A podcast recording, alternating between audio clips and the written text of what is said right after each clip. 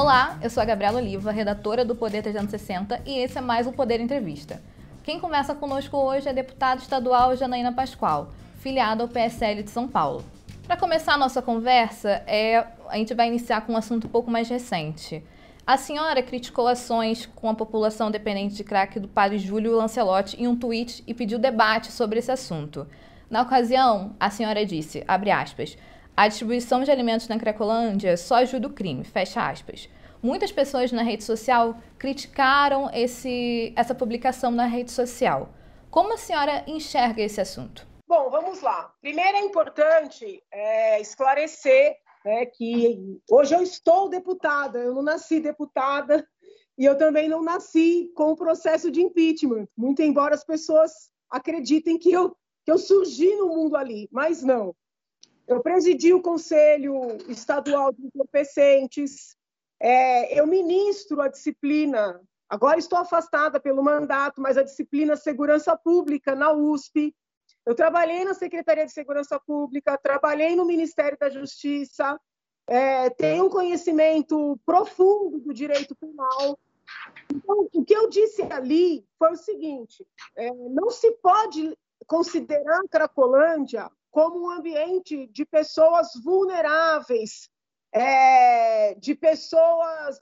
Você não pode tratar a Caracolândia como uma área em que se encontram moradores de rua, né? como a imprensa tentou fazer crer, como as pessoas que me criticaram, de alguma maneira, tentaram fazer crer, não sei se por desconhecimento ou por má fé, né? Porque, assim, quem conhece Cracolândia sabe que aquela é uma região de prática de crimes, né? prática de crimes de todas as naturezas. Não é só compra e venda de drogas, o que já não seria pouco. É, é, é submissão, é estupro. É, inclusive, eu publiquei recentemente o vídeo de um, ex-morador ali da Cracolândia, da Cracolândia ex-usuário de crack, criticando as ONGs, né, que inclusive é, se apresentam como ONGs que querem que a Cracolândia resista. Então, assim, o que eu tentei dizer, talvez posso até ter escolhido a via equivocada, porque o Twitter é um, é uma, é um veículo de comunicação rápida. Né? Então, pode ser que eu tenha tido alguma culpa ao gerar um mal entendido, mas o que eu quis dizer é o seguinte: quem quer combater a exploração de pessoas dependentes não deve alimentar essas pessoas no ambiente em que elas compram as drogas e, e consomem as drogas. Você tem que criar uma situação para tirar aquelas pessoas dali. Então, por exemplo, você tem ali um equipamento social onde a alimentação é distribuída, tem um assistente social, tem um psicólogo. Né? Ali na região da Cracolândia tem um bom prato. Então, assim, não tem uma justificativa para alimentar as pessoas para que elas continuem ali sendo exploradas. Tem uma questão econômica também. Se você é, dá comida para aquela pessoa que é dependente, qualquer moeda que ela consiga ou que ela receba, ela vai gastar com mais drogas. Então, essa discussão precisa ser feita, é preciso separar o morador de rua por necessidade econômica daquele que vai para a rua pela dependência química pesada, entendeu? É preciso separar e houve uma mistura, né? não sei se por falta de conhecimento ou por uma, uma fé, dessas duas situações. Eu, eu uh, reitero o que eu disse, é, entendo que a institucionalização da Cracolândia, e na medida em que você faz uma distribuição diária de comida, na medida em que você tem ONGs que combatem qualquer tentativa de tirar aquelas pessoas de lá. Essa institucionalização da Cracolândia, ela só ajuda o crime, entendeu? Não tenho dúvida disso. Não ajuda a população que ali reside, que é uma população que trabalha, que sai cedo, que quer que seus filhos vão para a escola, que não tem às vezes como levar e buscar o filho da escola, tem medo que o filho e a filha que vão sozinhos para as escolas públicas que estão situadas naquela região. Tá? Então, é, é, essa prática das ONGs, dos religiosos, essa prática não ajuda as pessoas que moram ali, e essa prática, eu reitero, não ajuda os próprios dependentes. É, o que ajudaria esses dependentes seria um trabalho de conexão com a família, de assistência social, localização de familiares para poder fazer um procedimento para tirá-los dali. Só que é o seguinte, alguns anos atrás, a OAB fez um convênio com o Tribunal de Justiça para fazer esse trabalho que eu estou mencionando como positivo no CRATOD, que é o Centro de Inferência de Álcool, Tabaco e Outras Drogas. Não era internação compulsória no sentido de passar e levar as pessoas. Familiares eram contatados, familiares pediam para tratar, passava pelo Ministério Público, pelo juiz. O padre Júlio Lancelotti foi contra. Né? O padre Júlio foi contra. Muitas ONGs que me criticaram, políticos que me criticaram, não deram apoio a esse trabalho. Então, quando eu digo que tem que discutir com honestidade, é saber o que, que essas pessoas querem. Querem alimentar pessoas que são, na verdade, escravos do tráfico, que estão ali para comprar pedra e usar pedra até minguarem vivos, é isso que se quer? Né? Então, acho que essa discussão tem que ser feita com honestidade. Deputada, a senhora foi autora do pedido de impeachment da Dilma. É, você avalia que foi a melhor solução para o Brasil de 2016? Sim, eu entendo que sim. É, entendo que nós viemos do, de anos né, de desmandos do Partido dos Trabalhadores, anos de, de conexões com ditaduras de esquerda, na minha leitura de desvio de dinheiro brasileiro, na medida em que faziam obras né? por exemplo, em Cuba, é, na Venezuela, é, na Angola, entendeu? Obras que saíam na forma de empréstimo do BNDES para empresários escolhidos a dedo, mas já se sabia que esses governos não iriam pagar. Né? Então, assim, às vezes a imprensa dá a notícia, ah, o Brasil tomou um calote do governo tal. Não, não foi calote, porque já foi feito para não ser pago. Então, eu entendo que sim, foi o melhor caminho. É, se não tivéssemos tirado o Partido dos Trabalhadores naquela oportunidade, hoje eles estariam ainda mais enraizados, mais fortes. Existia e existe é, um, uma parceria muito grande entre PT e PSDB, inclusive aqui na Assembleia, quem, quem vive a Assembleia sente essa parceria. É, em regra, é o PT que acaba ajudando os governos do PSDB, muito embora os discursos sejam diferentes. Então, eu entendo que foi o melhor para o Brasil de 2016, sim. Eu acho que foi o melhor pelo, para o Brasil de 2016, mas também para o Brasil de agora e para o Brasil do futuro. Certo. É, deputada, você enxerga que o impeachment da Dilma Rousseff balizou o cenário político atual e de que forma? Não, não vejo que ele tenha balizado. Entendo que o presidente Jair Bolsonaro, vamos dizer assim, ele foi beneficiado pela onda criada pelo impeachment e também pela Lava Jato, né? e em grande parte, é, vamos dizer assim, não soube reconhecer isso e até honrar isso. Né? Então, eu, eu entendo que a eleição dele está diretamente relacionada ao impeachment e à Lava Jato. Mas o que está acontecendo no país hoje, eu não vejo como decorrência direta do impeachment. Você falou que o presidente não soube honrar muito bem essa onda que veio por meio do impeachment. É, como assim? Porque é, o presidente e o entorno dele, eles têm assim uma uma, uma vaidade, uma, uma, uma autoestima muito elevada, e eles acreditam verdadeiramente que eles chegaram ao poder por, por méritos próprios, somente deles, entendeu? Eles não conseguem reconhecer essa ligação né, do processo de impeachment, da Lava Jato. Então, houve assim um abandono, vamos dizer, das pautas que conduziram esses processos, né? tanto o impeachment como a Lava Jato, entendeu? Então, assim, houve muitas é, propostas legislativas que foram vetadas pelo presidente, outras que foram sancionadas, que iam e vão na contramão né, do que a gente lutou para acontecer. É...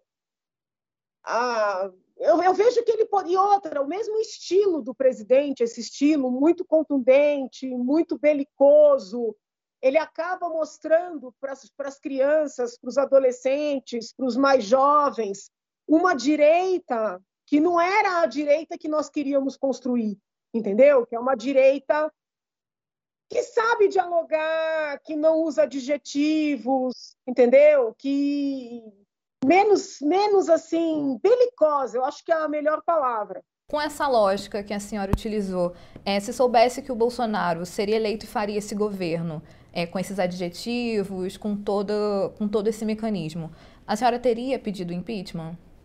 Com certeza, nada é pior do que o PT. Bom, já fazem cinco anos que a Dilma saiu do poder. De lá para cá, o seu nome ganhou fama de frente ao processo do impeachment da ex-presidente e também de outros temas considerados governistas, digamos. É, como você enxerga essa repercussão depois do impeachment? Olha, eu sempre fui uma pessoa muito estudiosa, muito trabalhadora, então me parece natural que, que tenha assim repercussão na medida em que as pessoas percebem que eu não falo nada de maneira superficial, que eu não falo nada com o objetivo de agradar ou de ganhar voto ou de ganhar like, né? Eu falo porque eu acredito, porque eu me preparei para falar. Então, independentemente de concordar ou discordar, eu, eu, eu acredito que o interlocutor perceba essa consistência, entendeu? Eu vejo essa, essa repercussão mais como decorrência da consistência, é, da credibilidade por essa consistência, do que, vamos dizer assim, de concordância ou divergência. Não atribui muito à polarização política, de repente? Não, porque eu não estou nesses polos, né? Em 2018, a senhora recusou o convite para ser vice de Bolsonaro na disputa presidencial. Como foi esse processo? Na verdade, é, eu naquele momento não tinha condições de ir para Brasília. Eu propus ao presidente ficar sediado em São Paulo, viajar para Brasília quando, quando ele se ausentasse. É, num primeiro momento, ele gostou da ideia. Eu, inclusive, argumentei que havia uma questão econômica, porque nós fecharíamos um palácio, eu viveria no meu apartamento, despacharia na Avenida Paulista, no escritório que tem da presidência ali, que está até desativado, mas estava ativo no momento. É, haveria uma questão de segurança. Eu acredito que é estratégico o presidente e o vice-presidente ficarem em localidades diferentes. O presidente gostou dessa minha proposta mas o entorno dele entendeu como sendo assim um pedantismo da minha parte. Né? Ah, essa mulher recebe o convite mais, sei lá, mais disputado por todos e ela ainda está fazendo exigência. Eu também quis discutir o programa para educação, o programa para saúde e houve muita resistência, né, do grupo ali mais mais próximo de apoio ao presidente. Então, é, não é que eu não aceitei, né? Eu aceitei a minha maneira, entende? E aí aquilo que criou muita resistência, é, eu fui muito contundente no meu discurso na convenção do PSL, quando o presidente já queria anunciar a chapa, eu pedi para ele esperar, que eu queria que ele me conhecesse, entendeu? Então não foi assim, ah, não quero uma coisa pedante, né? Foi algo muito debatido, muito amadurecido e realmente eu acredito que não daria certo. Porque veja bem, o próprio General Mourão, né, que é uma pessoa, na minha leitura, extremamente observadora da hierarquia. Eu nunca vi o General Mourão é, desrespeitar o presidente, mesmo quando ele diverge, é de maneira assim muito discreta. Até uma figura como o General Mourão é indigesta ali para o núcleo do governo, que dirá uma pessoa como eu.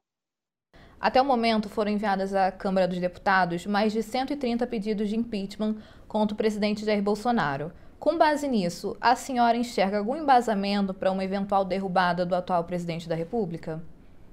Por enquanto, não. Tá? Eu não li todos esses mais de 100 pedidos. Eu li na íntegra o super pedido, que foi subscrito por vários movimentos, vários parlamentares. E, sob ponto de vista jurídico, é um pedido que não se sustenta. Nesse super pedido, eles fizeram um mini resumo dos pedidos anteriores. Então, mediante essa leitura, eu também pude fazer uma análise, ainda que indireta, dos anteriores. E, igualmente, são pedidos que não se sustentam. Por quê? Porque são pedidos que são mais assim bandeiras ideológicas do que qualquer outra coisa. Ah, o presidente tem que sair por causa do desmatamento, tem que sair por causa é, dos povos indígenas, da população negra. Então, é como se eles tivessem compilado todas as bandeiras do PSOL e tivessem colocado num pedido de impeachment. Né? Uma divergência política e ideológica não pode afastar um presidente da República. O único ponto que substancialmente até poderia ensejar um pedido de impeachment, que é a contratação da vacina lá, o, o Covaxin, se não me engano, que quando esse super pedido foi apresentado, foi bem no momento que apareceu o Miranda, o, o deputado Miranda, e deu aquele depoimento. Só que no próprio super pedido, eles dizem que este ponto ainda precisava ser investigado. Então, o único ponto que poderia ensejar um afastamento, se ficar caracterizado uma ligação do presidente, é no super pedido eles já disseram que tinha que ser investigado. Então, é, tem que entender que pedido de impeachment não é pedido de investigação, é denúncia. Então, você já tem que ter os elementos.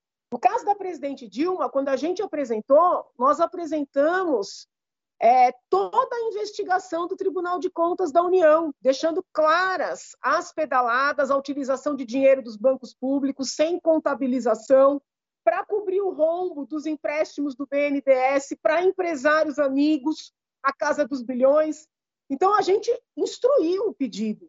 Né? Por enquanto, eu não vejo nada além de um desejo forte de vários setores de tirar o presidente. E esse desejo fica muito evidente quando toda semana buscam uma novidade. É toda semana, entendeu? Não tem consistência um negócio desse. E, e, e mesmo quem tem críticas a ele, que é o meu caso, percebe a movimentação, entendeu? Falando um pouco do governo Bolsonaro, é, quais foram os maiores ou o maior legado do governo até agora? Muito embora ele erre no tom, ele erra muito no tom, né? Ele, bem ou mal, vem enfrentando é, a ditadura de ideias que a gente vivencia desde o do início lá dos governos PT, em parte até um pouco do FHC também. Ele enfrenta. Né? Eu gostaria que ele enfrentasse de uma maneira mais menos belicosa, menos adjetivada, mas ele enfrenta. Né? Ele discute, quais são os limites do Supremo Tribunal Federal. É, é, ele discute, apesar de todo o policiamento e, e, das ofensas e de muita gente que dizia a mesma coisa e agora está voltando atrás, ele discute a importância do voto impresso, da segurança nas eleições. Então, eu acho que essa, essa, essa pauta, né, ele, ele não desistir dessa pauta, é, finda sendo pelo menos um pouco do que ele prometeu durante a campanha. O duro é que ele tem um estilo que dá munição para quem, quem o critica. Colaborando para o que a senhora acabou de apresentar, algumas instituições têm tecido críticas ao presidente da República no que tange ao decoro e ao respeito à democracia. Como você avalia esse movimento e a atual postura do presidente da República? Não, a postura dele é complicada é, essa coisa de, de ficar ali pondo fogo na torcida, entendeu? Muitas vezes até, até xingando outras autoridades. Essa dinâmica eu acho muito ruim, gera instabilidade. Agora, eu não vejo que ele esteja colocando em risco a, a democracia, não vejo. É, todo mundo acha normal um ministro do Supremo levar o presidente da República para dentro de um inquérito que o próprio Ministério Público Federal pediu arquivamento né, e foi ignorado. Mas quando o presidente diz que vai pedir um, impeachment de um ou dois ministros, não, nem digo que concorde, mas quando ele diz isso, ele está seguindo a Constituição Federal. Aí o mundo cai na cabeça dele né, dizendo que ele está contra a democracia. Então, eu não vejo né, a, o, a maneira como ele se manifesta, o estilo, eu sou crítica, Mas ele, a meu ver, não fez nada, né, nada que pudesse comprometer a democracia. Como a senhora avalia o cenário jurídico no Brasil depois da reviravolta no caso do Lula, especialmente com a decisão do STF pela parcialidade do Moro e as anulações é, desculpa, e as anulações das condenações de petistas relacionadas à Lava Jato, tornando o ex-presidente elegível em 2022 e para frente? Veja, é, eu fico pensando como explicar internacionalmente que a Suprema Corte tenha desfeito suas próprias decisões. Porque quando se diz assim, olha, anularam as condenações do Lula pela alegam, né, parcialidade do juiz. Esquecem que aquelas decisões não são do juiz só, são decisões do TRF4, do STJ, do próprio Supremo.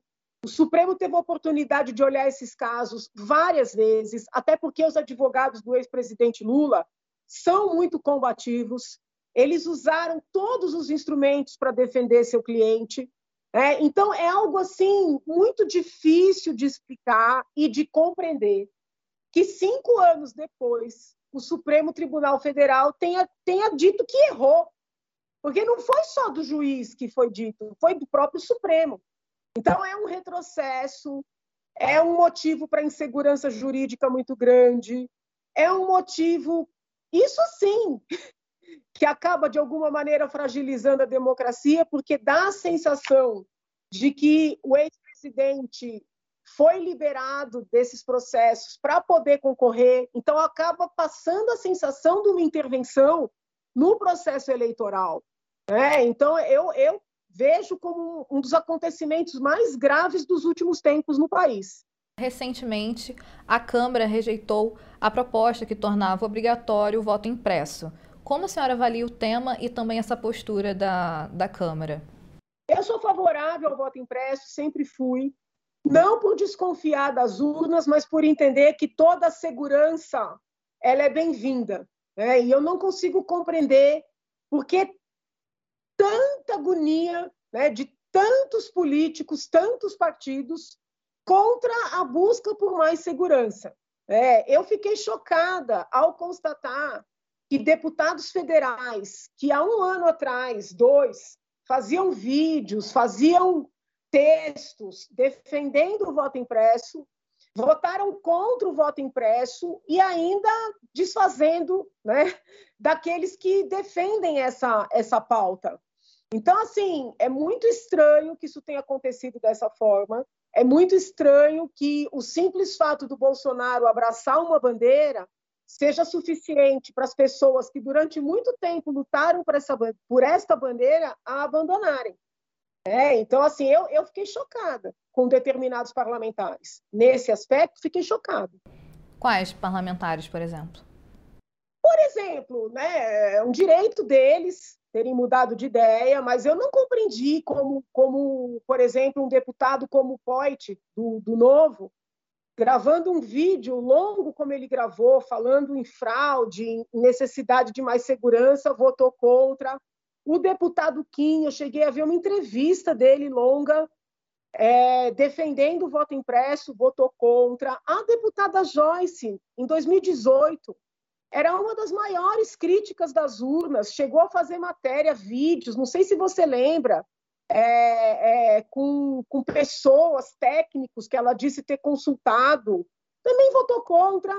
Então, assim, meu Deus, será que só porque Bolsonaro está a favor, automaticamente aquelas pessoas que lhe são críticas, elas têm que votar contra?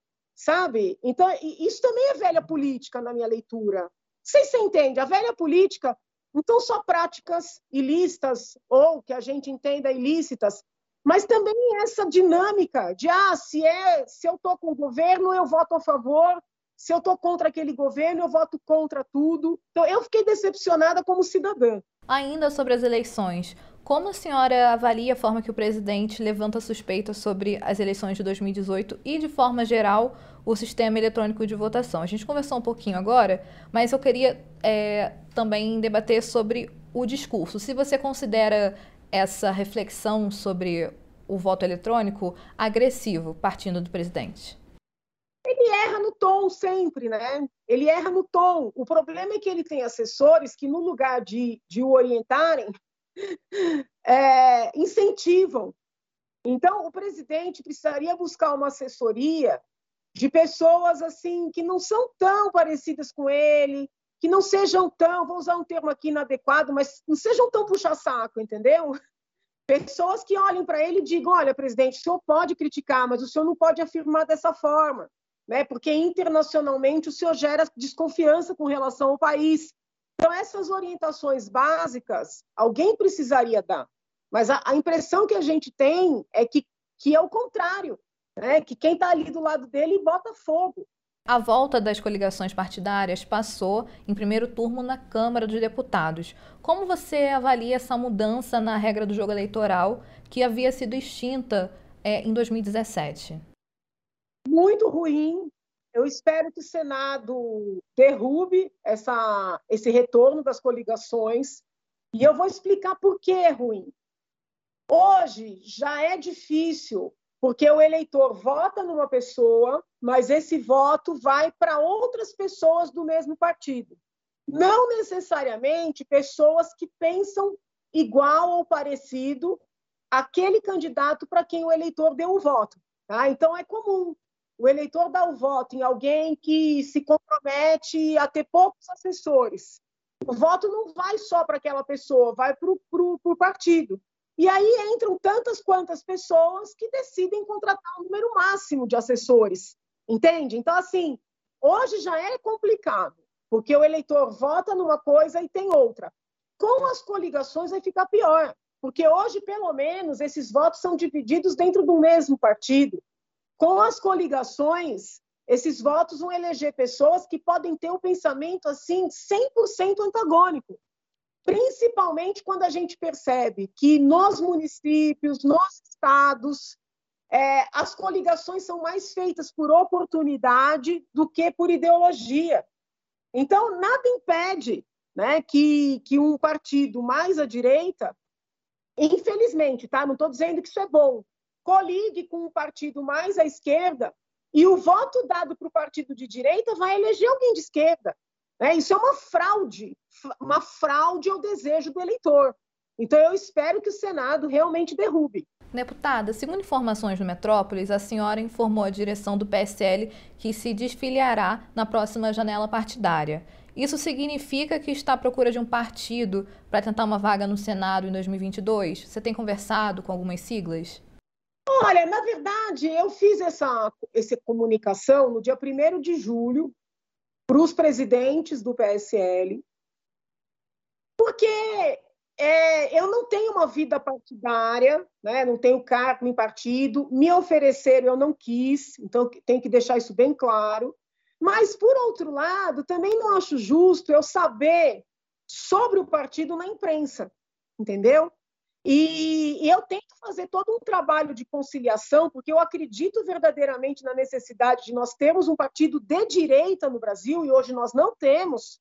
Eu tento fazer conciliação entre os vários membros do partido, e quando eu estou dando dois passinhos ali rumo a essa conciliação, sai na imprensa que eles vão expulsar um deputado ou uma deputada né, por terem uma visão mais à direita. Então eu falei, olha, não dá para trabalhar desse jeito eu existe uma questão jurídica, eu não posso sair agora, né? não, não posso, só posso sair na janela partidária. Então eu vou aguardar essa janela que é em março, mas eu achei mais mais honesto eu já avisar, entendeu? Então já mandei por escrito para eles que eu não vou ficar. Fiquei surpresa quando eu vi uma matéria de que o presidente Luciano Bivac, que é um deputado que eu respeito, é, ele disse que não sabia. Né? Ele sabia, porque eu mandei no dia 1 de julho e ele, inclusive, me respondeu.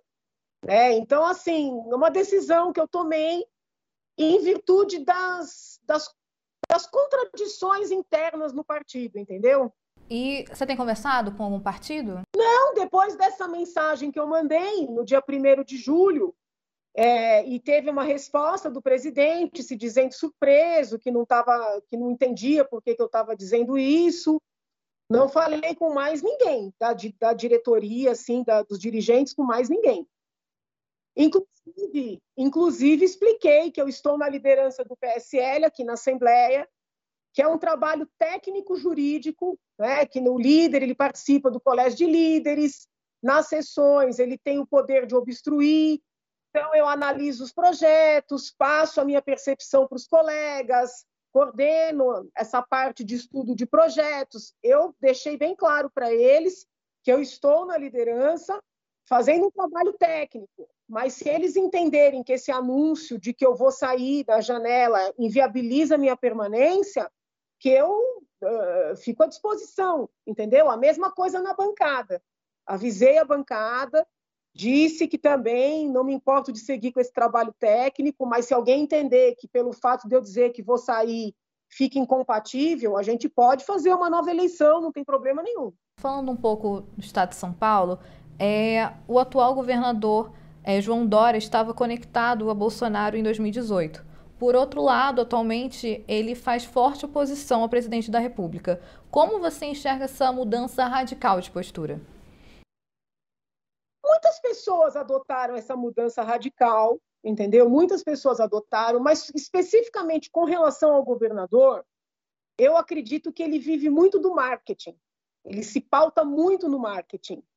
Então, não sei se quando ele se anunciou ali, Bolsonaro, Bolsodória, se ele realmente sentia aquilo, entendeu? Se ele realmente é um defensor das pautas mais conservadoras, se ele só disse aquilo para se eleger, entendeu? E agora, como ele quer concorrer à presidência, ele precisa se apresentar como anti-Bolsonaro, né? Então, eu, eu, uma pessoa assim que vive muito do marketing, pelo marketing, né? Em regra, não tem assim muitas convicções, né? Em relação ao Dória, você o considera como um bom candidato à presidência da República?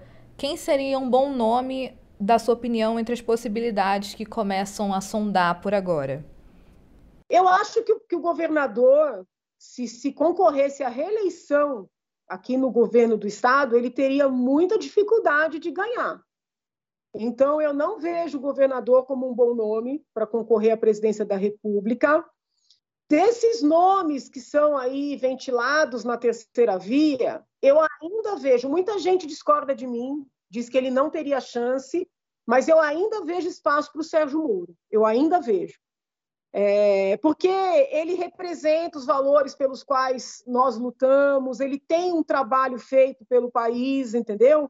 Então, eu ainda vejo que ele teria chances de reverter. Nós temos atualmente, com base nas pesquisas eleitorais, uma clara polarização entre Lula e Bolsonaro. Em um eventual segundo turno, como a senhora se posicionaria? Bolsonaro, sem dúvida. Ainda sobre a gestão Dória, como a senhora avalia o combate dele em relação à pandemia? Acha que está eficiente em relação à vacinação? Como a senhora vê? Então, é, eu fiquei muito decepcionada com muitas coisas, entende? Então, por exemplo, assim, às vezes dá uma sensação de que é duro falar, mas que tem algo comercial, sabe? Um desejo de vender a Coronavac. Eu tenho esse sentimento. Porque, por exemplo, ele anunciou nas redes dele que ele vai querer vacinar as crianças de 3 a 17 anos com Coronavac, porque as pesquisas mostraram segurança. Eu fui ler a pesquisa. É uma única pesquisa feita na China, com crianças de uma única etnia, entendeu? Onde não se compararam as pessoas que tomaram placebo com as que tomaram Coronavac. Os próprios pesquisadores mostram que a quantidade é, in, assim, é insuficiente para fins estatísticos. Dezembro, eu fui no Butantan, fiz uma visita de seis horas ao Butantan. O próprio Dr. Dimas Covas me apresentou o, o soro anti-Covid, que é o que a gente teria mais próximo a um remédio contra a Covid. Tá? O soro é diferente da vacina. Não é, ele não vai estimular a produção de anticorpos. Os soros já são anticorpos vivos. Pois bem, desde dezembro que eu oficio o Butantan, oficio, peço informações do soro, eles vêm aqui em eventos na Assembleia, falam para a imprensa que o problema é o governo federal, que era a Anvisa, que era o Conselho de Ética em Pesquisa. Aí eu expedi ofício para a Anvisa, Entrei em contato com Deus e todo mundo, tudo foi liberado, tudo, para se iniciarem os ensaios com soro, para poder usar em larga escala. Eles não iniciam. Quando é com vacina que pode ser vendida, tudo é rápido, entendeu? O soro, que é efetivamente um produto feito no Brasil, desenvolvido por pesquisadores aqui do Brasil, o soro não anda. Então eu fico assim muito decepcionada, entendeu? Agora, para finalizar, em um eventual segundo turno entre Bolsonaro e Sérgio Moro, como a senhora se posicionaria? Eu votaria em Sérgio Moro. Deputada, muito obrigada pela sua presença aqui no Poder Entrevista e até a próxima. Eu que agradeço, saúde para todos, especialmente para você. E obrigada a você que acompanhou essa entrevista. Não esqueça de acompanhar o Poder 360 nas redes sociais. Até a próxima!